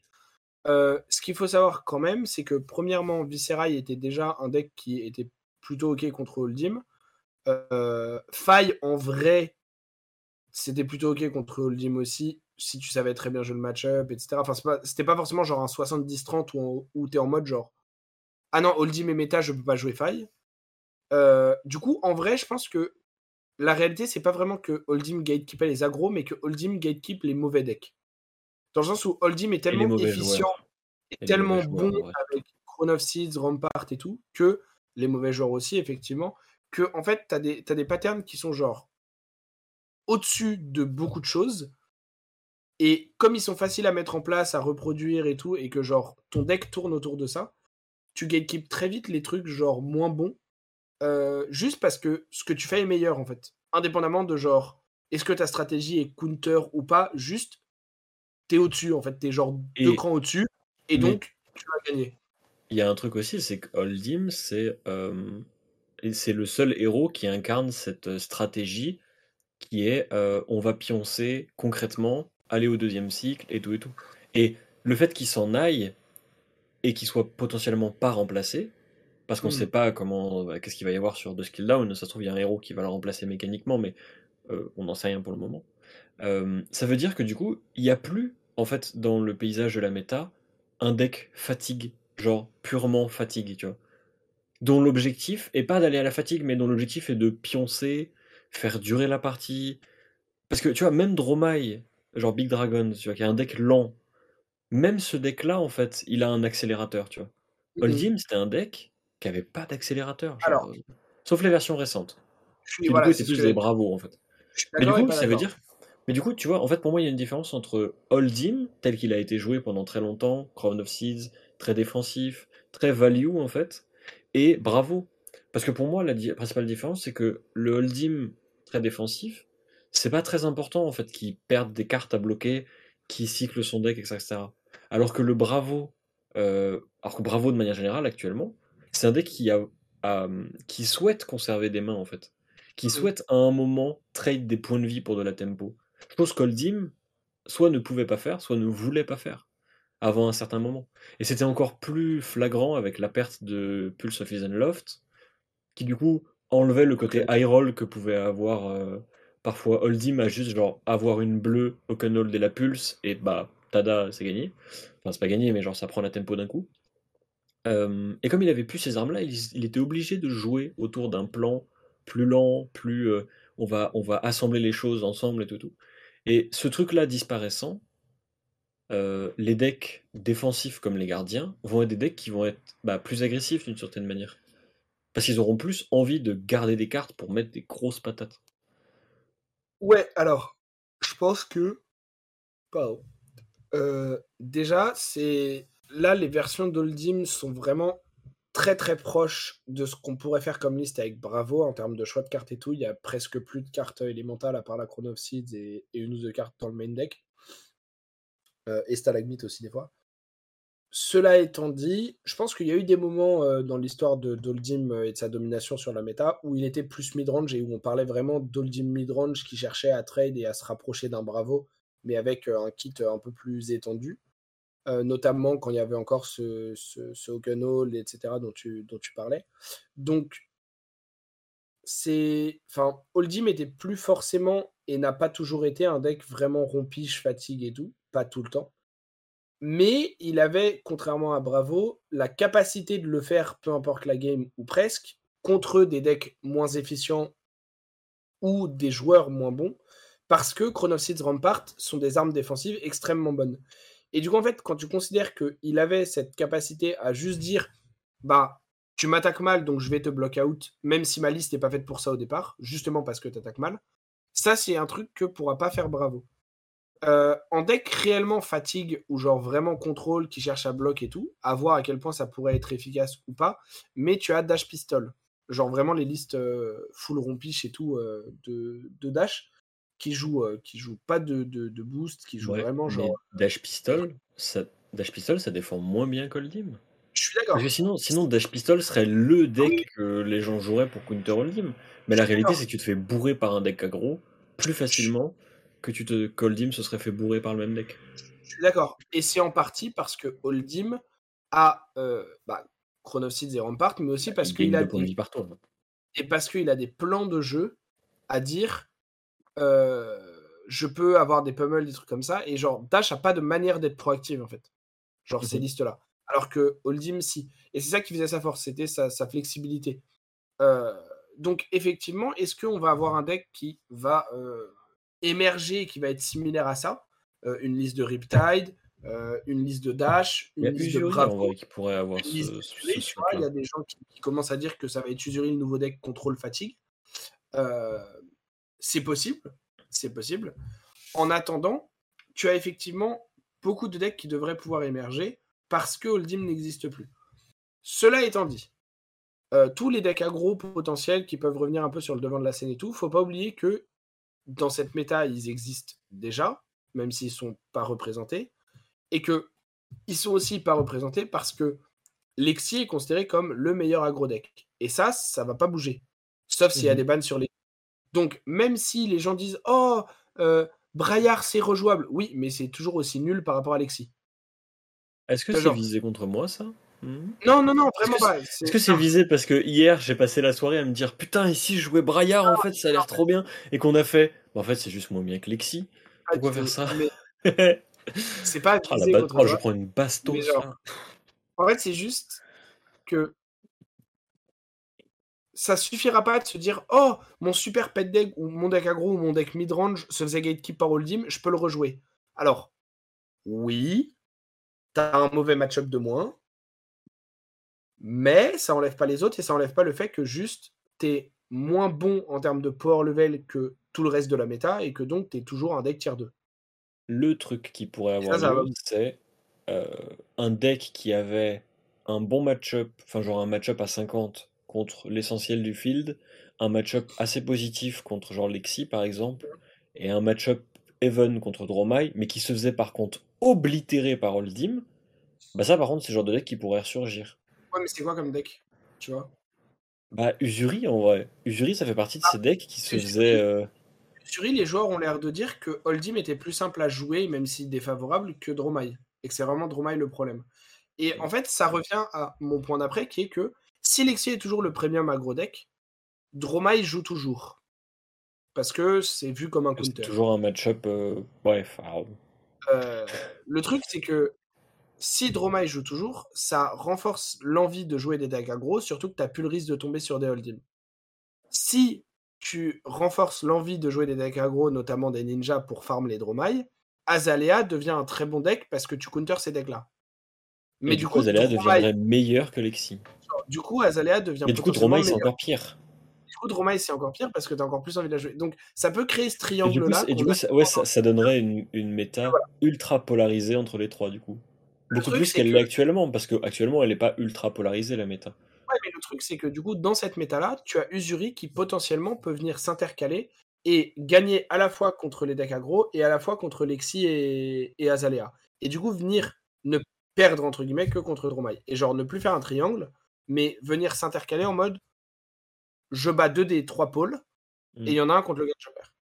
Euh, du coup, dans cette méta, qui, comme on l'a dit, va durer genre deux semaines, je pense que si quelqu'un arrive à trouver quelque chose qui tient Dromai et qui bat les aggros, il est goldé. Genre, il est très très bien. Mm. Euh, ça peut être peut-être des listes euh, de Katsu euh, Airoli, ça peut être euh, des listes de Viscerai Airoli, ça peut être, tu vois, il y aura peut-être plusieurs, plusieurs pistes à, Mhm. à explorer. Ça peut être Bravo, euh, qui, euh, qui est, si tu sais bien jouer le match-up, euh, qui, qui est un dur. enfer pour Dromai. hein. c'est c'est dur, mais c'est favorable contre Dromai et c'est possiblement un des meilleurs decks contre les agros, de par ce côté un peu qu'a Azalea aussi de disruption. Bah, Crippling Crush, hein. Voilà, Crippling, Spinal, CNC Pummel et tout. Donc, Bravo peut, peut, peut, peut rise up énormément en, en stock. Et du coup, faudra voir. Euh, par ailleurs, tu as des decks rogues comme euh, Kano notamment, qui euh, sont des decks qui, si Dromai est push out de la méta, parce que Dromai, un des arguments, c'était aussi que théoriquement, tu étais plutôt bien positionné contre le Dim. Donc, si tu as un de tes bons match qui disparaît, que tu as des mauvais match qui refont surface, et que Lexi est un peu moins joué parce que Lexi se fait counter par des trucs et que donc on, on switch un peu out de Lexi, Dromai va probablement baisser en représentation.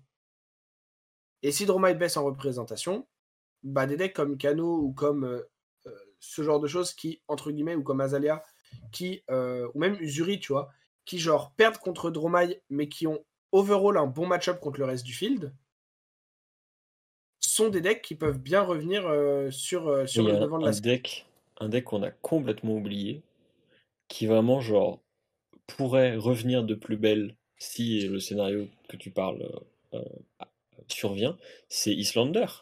Genre, c'était genre The ah. Deck jusqu'à Outsiders, et si, si les Rangers s'écartent un peu, et que c'est plus Lexi, le prime aggro, tu vois, le plus représenté, oui. alors dans ce cas-là, Islander, elle revient, elle fait Bonjour Elle lave tous les agros, parce que les agros, ils ont pas Belittle. Il n'y a plus de Dromai parce qu'ils se font sortir par les agros. Et elle farm le ranger principal. Genre. Alors. Et je suis sûr que ça farm Usuri. Je suis sûr que ça farm Usuri. Alors, je sais pas à quel point ça farm Usuri. Je pense que c'est plutôt bien. Le problème, c'est que Islander souffre énormément des inertia tokens. Et du coup, tant que tu as des assassins ou ah des rangers dans la méta qui jouent des inertia, Islander est genre vraiment dur à sortir. Parce qu'en fait, pas d'inertia en ce moment. Tu rigoles quoi? Bah, je sais pas, j'en prends. Elle joue full inertia. Euh, ah Lexi, elle joue full inertia. Euh, bah. Lisuri, Ou alors c'est parce que l'Elexi le joue pas contre Dromai, mais genre, je bah, vois jamais d'inertia. Euh. Bah, peut-être, mais entre les inertia codex, les inertia shot, euh, des fois les lace with inertia et tout. et, et, aussi, si Islander redevient un pic discuté dans la méta, ces cartes-là, euh, si elles sont pas encore dans les listes, le redeviennent, tu vois. Mmh. Et en fait, le problème, c'est que tant que Lexi est considéré comme le prime agro deck, que on est. Enfin, en fait, si on est dans une dans une méta où Lexi est le prime agro deck et où il y a des agros, Azalea du coup existe pour counter les agros et parce qu'elle est ok contre Lexi. Et du coup, tu as Usuri aussi qui vient parce qu'il counter les agros et il est ok contre Lexi. Enfin, voir, il counter bien Lexi. Et donc, en fait, tu as trois decks bien positionnés et pas mal représentés qui auront de quoi faire des inertia.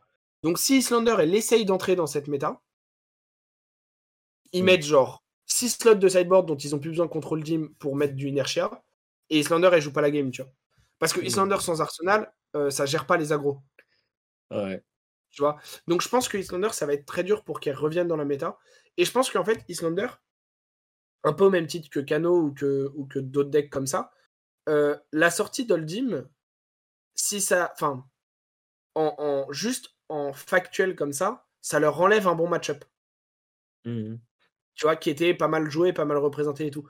Donc, avant que la méta change assez pour remettre que des bons match-up au top, c'est-à-dire de d'expulser Droma et d'expulser d'autres choses et tout, et de remettre uniquement des bons match-up au top, il y a du chemin.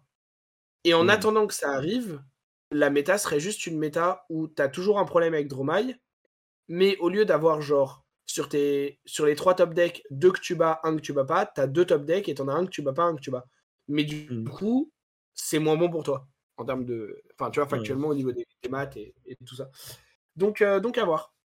À voir. Mmh Après, euh, c'est. Enfin, c'est marrant de, le théoricraft, mais je trouve que c'est aussi, euh, entre guillemets, très limité, parce que comme on a commencé par le dire, ça va durer très peu de temps, et donc, euh, en fait, euh, enfin, c'est pas vraiment ce qui, est, ce qui est amusant, c'est que, un peu en blaguant, quand Braillard s'est approché du Living Legend, j'ai dit, imagine plus personne la joue, et genre, elle arrive plus à gagner le moindre tournoi, et elle passe jamais Living Legend. Bah, en fait, on est dedans, hein, parce que ça fait genre 3-4 banlists qu'elle est, toujours pas Living Legend en fait. Genre Visera, il est en apnée, il sait, sait pas ce qui lui arrive, genre euh, il va perdre Rosetta à un moment, il va bégayer. Mais, euh, mais du coup, genre, euh, si Oldie avait pas été Living Legend, mais que genre, tu sais, il lui restait genre 2-3 tournois à mmh. gagner pour passer, peut-être que effectivement, genre, ce serait plus pertinent d'en discuter. Et en même temps, en fait, je trouve ça intéressant quand même de se dire que si Oldhim s'en va, euh, c'est moins genre la méta telle qu'elle est qui va changer, que aussi, tant qu'il n'a pas été remplacé, une façon de concevoir le jeu. Parce que, Mmh. même si euh, on trouve que les Oldhim récents ne sont pas comme euh, était Oldhim avant, la réalité c'est qu'au quotidien, rencontrer Oldhim, affronter Oldhim, sa simple existence en fait conditionnait les decks à exister d'une certaine manière. Mmh. Un truc tout con, mais est-ce que ça vaut le coup d'envisager le fait qu'on aille à la fatigue maintenant? En fait. Bah, Genre, tu vois par exemple, genre Dromai, Yuri est-ce que c'est- mais je est-ce pense que, tu vois? Mais oui, mais en fait, est-ce que tu as besoin de jouer 3 remembrances, 3 passing, time snap et ghostly touch en tant que Dromai par exemple, tu vois? Que tu jouais pour Oldhim en fait, que tu jouais pour cette façon de jouer. Et évidemment, c'est Ouais, un mais cas spécifique de side spécifique, mais en fait, ça correspond à une réflexion plus globale en fait sur le fait que euh, Oldhim s'en allant et n'étant pas remplacé pour le moment mécaniquement, tu n'as alors, si un jour tu croises quelqu'un qui joue la full fatigue, bah en fait ce sera. En fait, c'est ça, genre et en fait, tu pourras interagir différemment avec. Genre, Dash. Pistol qui joue full fatigue, tu peux la bourrer parce qu'en fait, il suffit de jouer un tour sur deux et de la out value à un moment parce qu'il peut pas bloquer. Usuri qui essaie de te fatigue, tu mets des DR, tu bloques les trucs avec des on-hit et en fait, tu vas préserver tes cartes. Ouais. Du coup, tu vois, je suis en mode genre, si d'autres decks veulent t'emmener à ce, ce- cet épuisement des ressources, ils le font différemment. Et surtout, c'est pas quelque chose qui a l'air aussi inévitable parce que la réalité, c'est que Oldhim, il t'emmenait dans tes derniers retranchements en ne faisant rien. Genre, Mmh. Oldhim, ça patientait, tu vois. Ouais, ouais. La réalité, c'est que les autres decks qui veulent faire ça, ils sont, ils sont plus proactifs, ils sont plus lisibles, tu vois. Ouais, je suis je suis d'accord. Je suis Et en d'accord vrai, là-dessus. Moi, il y a un truc qui me rend heureux avec la disparition d'Oldhim, et je pense que je conclurai là-dessus. C'est que j'ai toujours eu la flemme d'apprendre le match-up avec tous les decks que je joue, et je suis Euh, très heureux de ne jamais avoir à l'apprendre. Parce que c'est le match-up qui me pétait les couilles. Avec Braillard, aucune envie d'y réfléchir. Genre quand on me dit ouais, il faut pitch stack, les exudes, machin, les CMH, il faut faire des stacks, machin, je suis en mode ah ouais, non mais gros, je joue Braillard, c'est pas pour réfléchir, hein, faut pas déconner non plus. Et genre avec Dromai, c'est pareil. Avec Dromai, je joue Ghostly Touch. Je n'ai jamais attaqué avec Ghostly Touch depuis que j'ai la carte. Jamais. Donc je suis en mode bon, ouais, peut-être un jour ça existe, mais bah, je suis sûr que ça m'arrivera plus. Mais c'est un Non, peu, euh, tu vois, c'est un peu une parole de flemmard, tu vois. Genre, je suis en mode bon. ouais. Après, il y a il y a y a il y a effectivement ce ce côté où, heu, est-ce qu'il y a un deck qui va réussir à se positionner, comme un deck pouvant te block out, t'emmener à la fatigue si tu fais pas attention et tout? Sans parler de deck fatigue, mais un deck qui peut te bloquer de manière efficiente et qui a la possibilité, si tu setup trop pour passer ça, de t'aggro de son côté. Et si ça, c'est un deck qui existe et qui émerge, heu, on sera dans dans une position assez similaire. Mhm. Si ça n'émerge pas et que ça n'existe pas, effectivement, il y a Après, juste euh, une dominos qui vont qui vont qui vont qui vont tomber, heu, les uns après, après euh, les autres. Mais bon, je ne sais pas si tu peux faire aussi bien que la combinaison de Crown of Seeds rempart la capa d'Oldim quand même. c'est vrai. Genre, euh, genre juste Crown of Seeds rempart. Théoriquement, c'est deux points de vie que tu gagnes à tous les tours.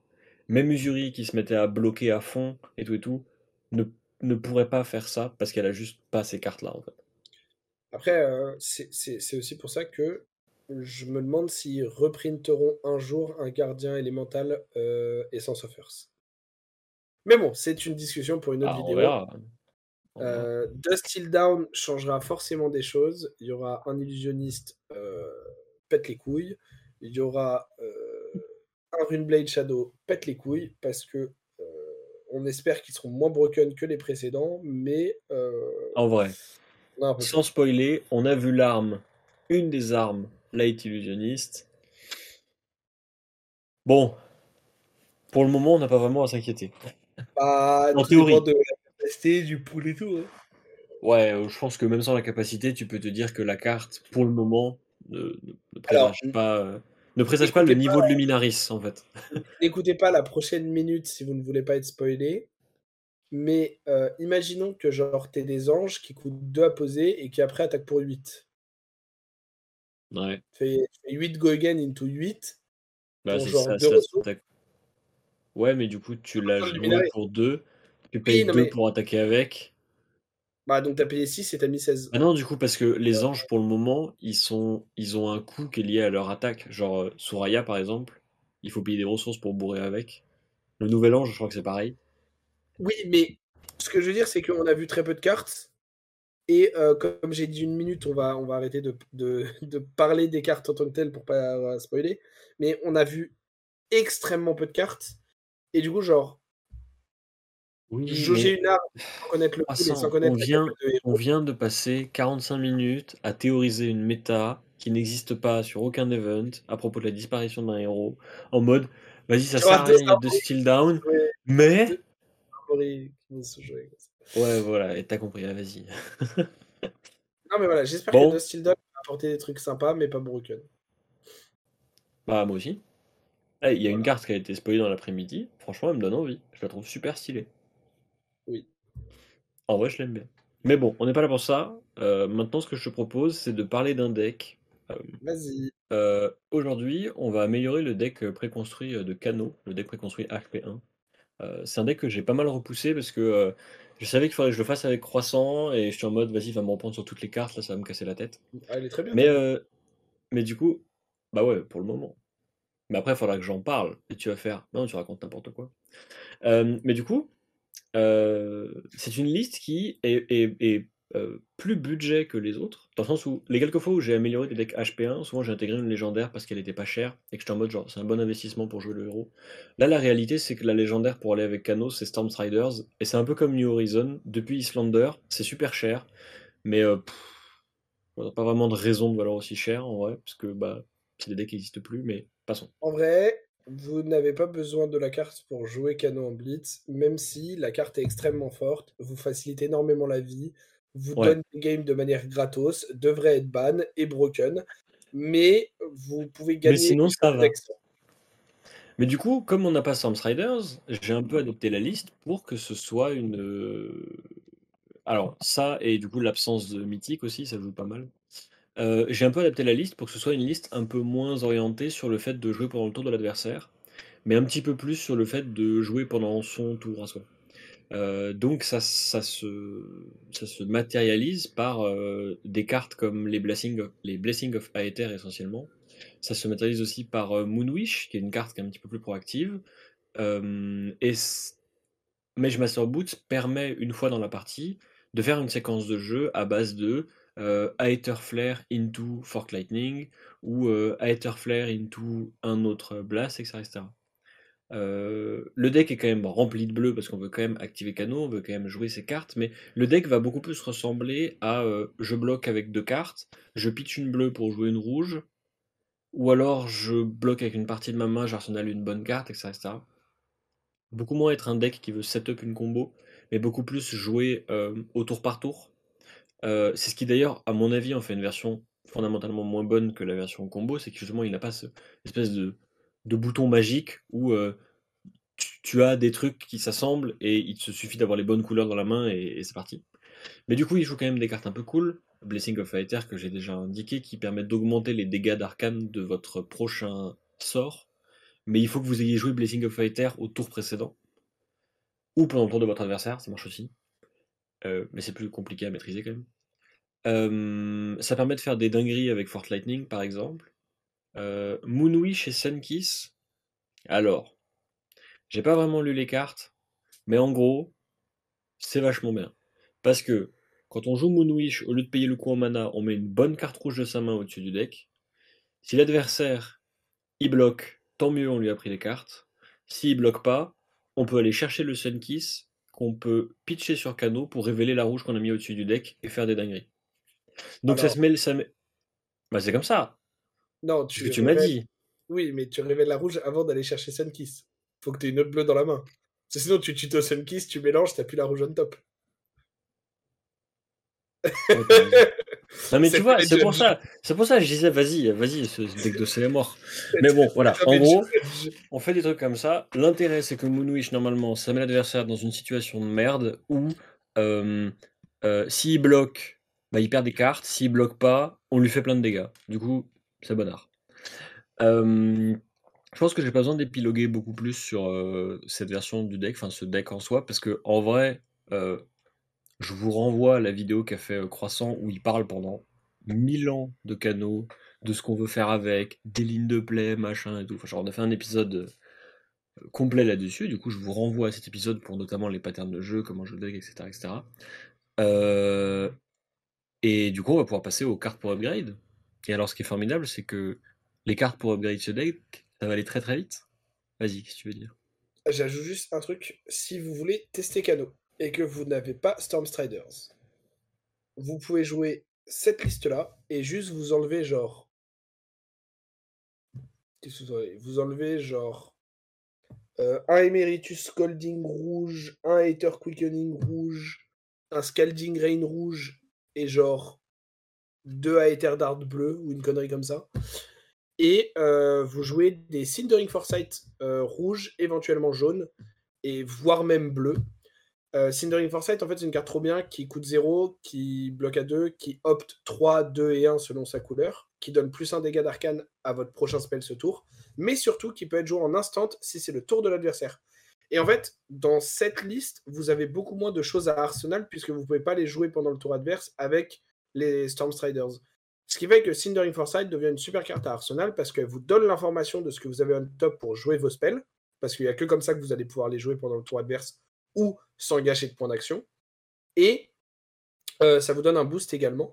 Et du coup, la carte est super forte. Et en fait, la carte était jouée en x2, x4, voire x6 dans le petit laps de temps au moment des Worlds de l'année dernière, où euh, Stormstriders était suspendu en blitz et où Kano était toujours considéré par les meilleurs joueurs du deck comme jouable et comme un bon deck. Pas le deck broken qu'il est euh, théoriquement, mais comme un bon deck. Et qui jouait avec Mage Master Boots, qui jouait aussi des fois un peu plus de potions pour faire des plays à base de double potion, euh, limite au tour 1 avec Mage Master Boots, et euh, qui compensait en fait l'absence de Striders avec des Cindering Foresight et aussi un peu des potions off déjà vues pour avoir d'autres manières de jouer pendant le tour adverse ou de gagner de l'information. Et Cindering Foresight, c'est une rare, donc ça coûte pas cher, donc vous pouvez la prendre. Voilà. Mais sinon, le reste, j'ai pas mal hésité. J'ai pas mal hésité en vrai à mettre des Cindering. Le fait qu'il bloque 2 m'a gêné, mais euh, maintenant que tu le dis, il y a un monde où Cindering Foresight c'est vachement bien. En fait, c'est très bien juste à Arsenal pour euh, faire des choses pendant le tour adverse parce que vous voulez quand même que... jouer tuer pendant le tour adverse. quoi. J'ai jamais dit que je suis un expert sur Wizard et ça se confirme à chaque fois que j'en parle. Oui, mais c'est pas grave, c'est pas une genre. Euh, mais, mais voilà. Du coup, ce qui est bien, c'est que les cartes pour upgrade, du coup, bah. considéré qu'à partir du moment où c'est une Majestic, euh, il faut l'acheter parce qu'en fait, elle est jouée. Euh, donc, euh, alors j'ai listé euh, Wildfire. Tom of Duplicity. Non, alors oui, et puis Sigil of Parapets aussi. Et puis Rewind. Et puis Aetherize. Sigil of Parapet, Aetherize et Rewind, ça coûte pas cher, vous pouvez les acheter parce que c'est peut-être des cartes qui seront jouables un jour. Parce qu'elles sont mhm. bleues, donc c'est un, un, un, minimum, et parce qu'elles elles ont des effets qui sont théoriquement bons. Tom of Aetherwind, c'est genre utiliser deux cartes. L'autre, Duplicity. Euh, Tom, of Duplicity. Tom of Duplicity, c'est utiliser deux cartes pour faire Cano que Cano fait en un. Oui. C'est nul. Mais, euh, mais c'est stylé, voilà. Oui, non, mais la carte est très belle, mais la carte est très belle, mais ce sera vraiment très probablement jamais joué. Là où les autres peuvent l'être un jour. Moi, j'ai déjà joué Sigil of Parapet dans des listes. Euh, j'ai déjà joué Rewind dans des listes et ça m'est arrivé de considérer Aetherize dans des listes. Ceci étant, la Majestic la plus importante pour le deck, c'est Blazing Aether. Genre, c'est littéralement la plus importante. Genre, euh, si s'il y en a une à acheter, c'est celle-là. Ensuite, c'est les Sun in Lava, parce que les Sun in Lava va tuto les Blazing Aether. Ensuite, c'est les tomes, Tome of Yandal et Tome of Aetherwind. D'ailleurs, vu le prix. Yandal, je pense. Oui, bah en fait, vu le prix des Tom of Yendal, prenez les Wind, puis les Gazy Ages. Ensuite, on prend les Tom of Yendal, et ensuite, on peut compléter avec Sonic Boom, Swell Tidings, Chain Lightning, qui sont d'excellentes cartes pour le deck, mais qui vont être des cartes euh, qui, me, qui me semblent moins clés que le sont les tomes, Blazing Aether et les Sun in Lava. Euh, j'ai listé euh, Aether Wildfire parce que euh, si vous souhaitez jouer le héros en construit, la carte est bannie en blitz, mais En construit, ça reste toujours la carte clé du deck, et c'est toujours la carte la plus importante avec Blazing Aether pour tuer votre adversaire. Donc si vous vous intéressez vraiment au Wizard, et si le but c'est de prendre le deck en main pour peut-être le jouer en construit, regardez les Aether Wildfire quand vous en avez l'occasion, et prenez-les. Euh, j'ai aussi indiqué une Nourishing Emptiness, parce que ça fait partie des choses qui vont et viennent dans les listes de Wizard, c'est le fait d'avoir une seule attaque dans le deck, et qu'elle soit super bien parce qu'elle a dominate, qu'elle faut piocher plein de cartes, etc. Euh, j'ai aussi listé une fable, ce qui est assez rare parce que, genre, il n'y a pas beaucoup de fables qui sont requises d'une certaine manière. Mais Eye of Ophidia fait partie des fables qui ont, qui ont souvent été jouées, qui sont souvent jouées dans le canot, parce que bah, c'est une bleue qui opte 2, en fait, donc ça fait exactement ce que veut faire le deck. Principal défaut de la carte, c'est qu'elle bloque pas, et que c'est un whiff sur canot. Mais l'intérêt de Opt 2 avec une random bleue, ouais, voilà, ça compense, quoi. évidemment, l'équipement le plus important pour le deck, c'est Stormstriders, suivi, selon moi, de Metacarpus, et suivi euh, juste après de euh, Final Spring Tunic, parce que, euh, alors, ça n'est pas requis pour jouer Cano, dans le sens où Spellfire Cloak remplace extrêmement bien Fiendal euh, Spring Tunic. Mais vous allez avoir des match-ups où Fiendal Spring Tunic va générer 2 à 3 ressources, là où Spellfire Cloak en aurait généré qu'une seule à un moment donné. Du coup, les deux se valent pas, mais font des choses différentes. Si vous avez l'occasion d'acheter une tunique, euh, c'est toujours bien, mais c'était pas fondamentalement requis. J'ai aussi indiqué Alluvion Constellas parce que avec Winning Moon, euh, c'est les armes qui sont utilisées dans les miroirs et contre Islander. Euh... Islander qui est Living Legend en Blitz, non? Oui. Oh bah Alluvion c'est pas très bien. Mais si vous voulez un jour jouer le deck en construit, vous aurez un Alluvion. Euh, surtout que c'est pas très cher. Ouais, c'est ça. C'est une légendaire qui coûte genre une trentaine d'euros à tout péter. Donc en fait, si vous avez l'occasion de mettre la main et si le deck vous intéresse, Bon, profitez-en pour la prendre, ce sera une carte de side. Euh, sans, sans, dire là. encore une fois, fermez les oreilles si vous voulez pas être spoilé. Mais avec une des cartes qu'on a vues pour l'instant pour Vincent, c'est possible que le deck veuille faire pas mal de runeshot et tout, et que ce soit un, peu un Viscerai-like. Et si c'est le cas, ce soit bien. Alluvion est très bien contre ça. Mmh euh, donc voilà. Euh, juste, j'ajoute un tout petit peu pour la tunique. Actuellement, en Blitz, je me demande si je la jouerais sur ne serait-ce qu'un seul match-up. Donc vraiment, c'est pas un pick-up important au départ, surtout vu son prix. Si mm. vous comptez jouer en CC et jouer autre chose que Cano euh, et que vous avez les sous pour la prendre, prenez-la. Parce que comme on le voit en fait, générique, à plein de fois, on a dit oh elle va descendre, oh machin, et en fait elle fait que remonter parce que genre la carte est juste trop forte et irremplaçable. Euh, pas mhm. irremplaçable parce qu'elle fait un truc unique, mais irremplaçable parce qu'il n'y a rien de mieux en fait. Et s'il print un truc mieux, euh, ça arrive d'être broken. Et donc, j'espère qu'ils vont pas print mieux. Euh, mais en tout cas, en blitz, je me demande si je la joue dans, dans, un match-up, pour le coup. Enfin, je la joue sûrement dans un ou deux match-up, mais c'est pas nécessaire du tout. Mais c'est des match-up où Cloak est aussi bien en fait. Juste, tu joues un peu différent. Et en construit, je pense que le seul match-up où vraiment je veux absolument Tunic et pas Cloak, c'est euh, contre Holdim. Tous mmh les autres, si j'ai Cloak, je suis soit très content, genre plus qu'avec Tunic, soit très ok. Il y a des match-ups où je préférerais avoir Tunic que Cloak, mais si j'ai pas de Tunic parce que j'ai pas 200 balles, euh, tous les match-ups sauf Holdim, je serais content avec, euh, avec Cloak quand même. Mmh Donc, même pour le construit, c'est pas. Enfin, vraiment, genre, prenez votre playset de Wildfire, votre playset de Gaze, votre playset de Lesson et de Blazing et tout ça avant d'investir sur une tunique. Si votre but, c'est uniquement de jouer canon en CC, euh, si votre but, c'est de jouer tout court, prenez tunique avant quoi que ce soit d'autre quasiment. Euh, mais voilà, si le but, c'est vraiment sur cano, tunique n'est pas du tout indispensable, euh, loin de là. Il faut vraiment pas que ce soit. Enfin, ça doit pas être une barrière pour vous, quoi. Voilà. Et bien sur ce, euh, je pense qu'on peut conclure. Ouais, tu vois, ta liste, elle était, elle était ok. J'ai pas trop. Oui. Franchement, ça allait. Non, mais c'est vrai. Oui, Bah, en fait, ce qui est, ce qui est amusant, c'est qu'il y a quand même pas mal de cartes qui sont bannies en Blitz pour Cano. Euh, ouais. Snapback et Estir, qui en fait auraient été des cartes qui auraient été parfaites dans, dans une version euh, un peu commoner, genre un peu budget, parce que c'est vraiment des cartes qui valent rien mais qui sont super cool et qui font des trucs un peu, un peu splashy. Mais bon, bah, euh, elles, sont, elles, sont, elles sont bannies, donc c'est comme ça. Donc euh, ça a été assez rapide de, faire la liste. Mais sur ce, on va pouvoir dire au revoir à nos chers auditeurs. Merci de nous écouter toutes les semaines, si vous le faites. Et si vous ne le faites pas, merci de nous avoir écoutés cette fois-ci.